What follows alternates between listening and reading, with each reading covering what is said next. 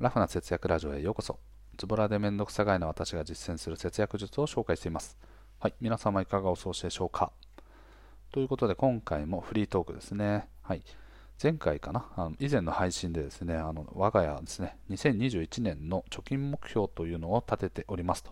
いうお話をいたしました。具体的にはね、年間300万円を貯める。この中にはもちろん投資した金額、原資ですね、と利益なども含めた形になっているので、実際はま貯金という言い方をしておりますが、この1年間の資産ですね、はい、資産が300万という考え方ですが、こちらですね、最終的な結果が出ました。はい、最終的には340万ということで着地をいたしました。おめでとうございます。自分 はい、自分たちおめでとうということで、だいぶね、思っていたよりかも最後、劇的な追い上げを見せました。今年はね、年間で300万が若干危ぶまれるね、みたいな話を9月かね、10月ぐらいにしておりましたが、結果的には達成いたしました。はい。えっと、これはまあ、そのね、臨時収入といったものが含まれているのと、あとはここ最近ちょっと投資の調子が悪かったんですけど、そこが伸びたこと、そしてあとはですね、やっぱり年間目標ということに視線をしっかりと持って、視点を持ってですね、視線じゃなくて視点を持ってですね、あの2人ともですね、節制をしっかりとできたことが大きく起因してるんじゃないかなと思っております。はい。大きな買い物はね、実際12月はですね、あのパソコンのモニターとか、あとはクロスバイクといったものもあるんですけど、これらはですね、クレジットカードで決済をしている関係から翌月ですね、の、えっと、支払いになっているので、これらは含まれていないですね。うん、でなので、はい、そんな困難もありながらですね、カードの引き落とし額とかも毎月と比べると比較的今月は少ない傾向にあったりします。であとはね、あのこう子育てあの児童手当か、はい、児童手当などもですね、も入ったりしたその結果ですね、大幅に上回るという形になっております。うん、素晴らしいですね。やっぱりですね、こう年間の目標っていうのを立てておくと、こういったようにですね、今達成状況はかなり厳しいから支出を抑えましょうとか、そういう思考になってくるわけですね。うん。だからただ単純に欲しいって思っているから買うではなくて、欲しいと思っているけれども、これを買うことによって年間の目標が危ぶまれる。ならば、買う時期を見改めようとか、買うものを見改めようっていう気持ちになるわけですね。なので、もうすぐに欲しいものをすぐ買う、ポチみたいなことにはならないわけですね。それがまあ支出を抑えていくっていう考え方につながってると思います。これはね、あの夫婦ともにですね、この目標貯金額っていうものを常にすり合わせをしているから、双方的にですね、あのお互い共通認識を持てているというのは非常に大きいんじゃないかなと思ってます。うん。素晴らしいですね。なので、ここでまあ出てきた余剰っていうものがいくつかあるので、まあ、ここでいうところのね、あの300万を超えた分ですね。はい。まあ、その中でちょっとね、あの実家からピアノを受け取ったりとか、そんなことをしているので、実家へのお金を支払いなんていうものもこの後あるんですけど、それらをね、差し引いたとしても、自分たちで自由にちょっとね、使え、使ってしまおうかっていう話もしてます。これはですね、目標金額っていうのをしっかりと定めているからこそ、目標を超えた分、余剰が作れたのであれば、自分たちに使おうというふうに僕らは考えてます。うん。で、自分たちにっていう中にはもちろんですね、子供たちにっていうものも含まれてますね。うん、子供たちであったりとか、自分の大切な人であったりとか、はい、それらも含めて自分たちで使うというところで、はい、おそらくま1人10万ずつぐらいはね、きっと使っても余裕がある状態なのかなというふうに思っております。はい。これもね、1年間ちょっとこう節約などを通してですね、節約とあとは収入を増やすっていう行動をね、やめずに突き進んできた結果なので、はい、非常に達成感ありますね。あとはこの10万円ってね、1人10万円っていうものの、まあ、重みというかね、価値というものも、はい、なんかちょっとひとしおという感じですかね。うん。まあ、そんなこんなでね、あの2021年は目標が達成できそうですというお話をさせていただきました。でそれとともにですね、2021年ってどういう年だったかなというのを振り返るとですね、あのかなり大きな出費が重なってたんですね。というのもですね、まあ、あの健康面を配慮して、ね、ベッドを買ったりとか、あとはまあその夏場のリモートワークがかなりきつくなったので、はい、エアコンを2台同時購入したりとか、はい、あとはまあさっき言ったようにですね、まあ、パソコンのモニターとか、あとは自転車がパンクしちゃって新しく買いましたとか、はい、そういったようなことってですね、まあ、5万円以上するような買い物がね結構大きくありました。で、はい、10万円以上するものなんてのもいくつかありましたね、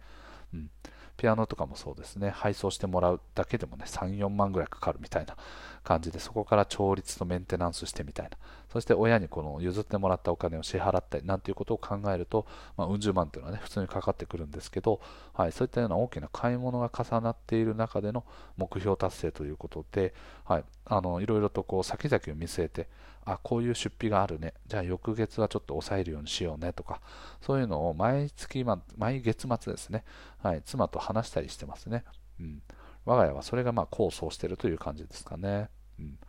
月末にですね我が家はその家計簿の管理をスプレッドシートで管理してるんですね。まあ、オンライン版のグーあの Excel みたいな感じですね。Google スプレッドシート。まあ、関数ゴリゴリに書いて数字だけをあと項目に入れていけば、はい、あの支出と収入とかがそれぞれ勝手に出てくるみたいな感じですね。なんですけど、はい、あのそれぞれがと管理してるね、数字があったりするわけですね。電気代は例えば僕が管理画面とかから見たりとか、はい、であのまあ、とある銀行の預金口座の、まあ、残高については妻が管理しているとか、そういったものがそれぞれあるので、お互いにその月末に最終確定した金額をどんどん入れていくんですけど、その際に、あ、ここってなんかいつもより高かったねとか、はい、そんな話をしながら、とこれが起因してるからこうなんだろうねみたいな、忘れないようにね、そのセルにコメントを残したりとか、っていうことをね、我が家は実践しており、まあ、その中でこう日々、毎月毎月の調整というものをしっかりしてきた結果がね、良かったのかなというふうに思います。はい、これら結果ね、やっぱ家計簿をつける重要さっていうのは、もう何度もね、別のところで話してますが、はい、お互いの今の状況っていうのをね、お互いというか、今の家計がどうなっているのか、どこがこう高いのかとか、どこが変わって、先月と比べて変わっているのかっていうのを一目瞭然でね、分かるというのは非常に大事ですよね。そうすれば何をすればここを減らせるのかっていう対策をあとは考えるだけなんですね。うん、なので、家計簿はやっぱりね、つけておかないと振り返りができない。対策ができないっていうことが続いてしまうと、はい、何から節約をしたらいいかわからないみたいなね、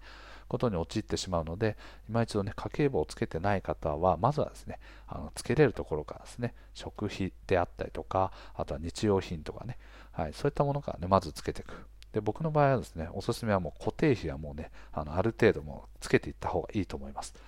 あの金額はそもそも変わらないので、項目だけ登録して、あとはもうね、コピーコピーみたいな感じでやれると、はい、毎月固定費でどれぐらい払ってんのっていうのが大体わかるようになると思いますね。うん。ちなみにその固定費のですね、理想的な比率っていうのがあって、それはいくつかというと、収入に対してのですね、手取り収入に対しての35%というふうに言われております。はい。なので、毎月だいたい30万円の収入があると仮定すると、はい、35%から、まあ、9万ちょっとですかね。はい。あの、計算がね、ちょっと弱いんであれですけど。はい。とか10万5千円ぐらいかな。はい。3分の1ぐらいの考え方でいいと思うんですけど、それぐらいがね、あの固定費に収まってると非常に理想的ですよというようなお話ですね。うん。あくまでも理想的な話なので、収入が減ってしまうとどうしても固定比率っていうのは上がるっていうのは、もうこれ一般的に当然の話なんですけど、あくまでもそういう感じで、はい、一般と比べて我が家の固定費ってどうなんだろうっていうのを比べながら、じゃあ固定費の見直しをしましょうとか、そんなね、考え方にこう、つながってくるんじゃないかなというふうに考えてます。はい。ということでね、我が家、あの無事にあの大幅にですね、目標をこう達成できましたという話ですね、うん。ちょっと自慢の回みたいになっちゃいましたね。だって嬉しいんだもん。はい。年間でやっぱね、こう目標を達成するっていうのは気持ちいいですよね。うん。もちろんそれを超えるための努力っていうのは相応にしていかないと達成できないような目標を立てているんですけれども、はい。我が家は決してね、世帯年収がすごく高いかっていうと、決してそんなことはないんですね。そんな中ですね、あの340万ですかね、年間で貯められたっていうのは非常に嬉しいことですね。うん。で、どんどんどんどんですね、幸いにもですね、投資の比率がね、上がってきてる。投資の比率が上がってるというか、はい、投資によってこう蓄積されたお金っていうのがどんどんどんどん増えてるんですね。うん。僕自身はですね、まあ、あの投資始めたのって今からだいたい3年前ぐらいなんですね。うん、なんかいろいろとこうお金を増やす方法っていうのを調べてる中で、やっぱり YouTube とかね、いろんなところでお金の勉強をしていった結果、やはり投資を使わない手はないんだなということに気づきました。なので、はい、投資素人の状態ですね、はい、自分なりには一生懸命勉強して調べて、さまざまな、ね、知識をつけた上で出発している気持ちではあったんですけど、はい、この3年間でね、気づけばもうこんなに溜まってたんだという感覚を今でも持っておりますね。うんあの時ね、投資を始めてよかったなというのも改めて感じますね。それもこれもね、やっぱりこうフリーランスっていう働き方をした時に、はい、どう稼いでいくのかとか、はい、どう支出を抑えていくのかっていうものをですね、あの選択肢というものを広げていく視点というのを強く持てたことが大きく起因していると思いますね。なので、おそらく、まあまあね、これは語弊があるんで伏せておきます。はい。気になる、気になると思うんですけど、はい。そんなこんなでね、あの、我が家も無事に、そして来年はですね、より躍進していくためにですね、より高い目標設定をしてですね、臨んでいきたいなというふうに思っております。で、来年に関してはね、今と節約していく内容としては多分同じ形になると思います。もうできる限りの節約は実施しているので、さらにここからとなると、おそらく精神的に疲れていってしまうので、はい、もう節約はもう頭打ち状態という感じですね。うん、なので、来年から実施すべくことというのは何かというと収入を増やしていく視点ですね。を強く持っていく必要があるので今働いているですねメインでやっているクライアントワークだけではなくて、はい、そこからの副収入を得られるためのね自分のブログであったりとかこういった発信というものでですねよりファンを増やしていきながら皆さんにとってねあの皆さんの生活自体もより良くしていけるようにあの心がけていきたいなというふうに思っております。ということでね、今回の配信は以上となります。最後まで聞いてくださいありがとうございます。また聞いてね。バイバーイ。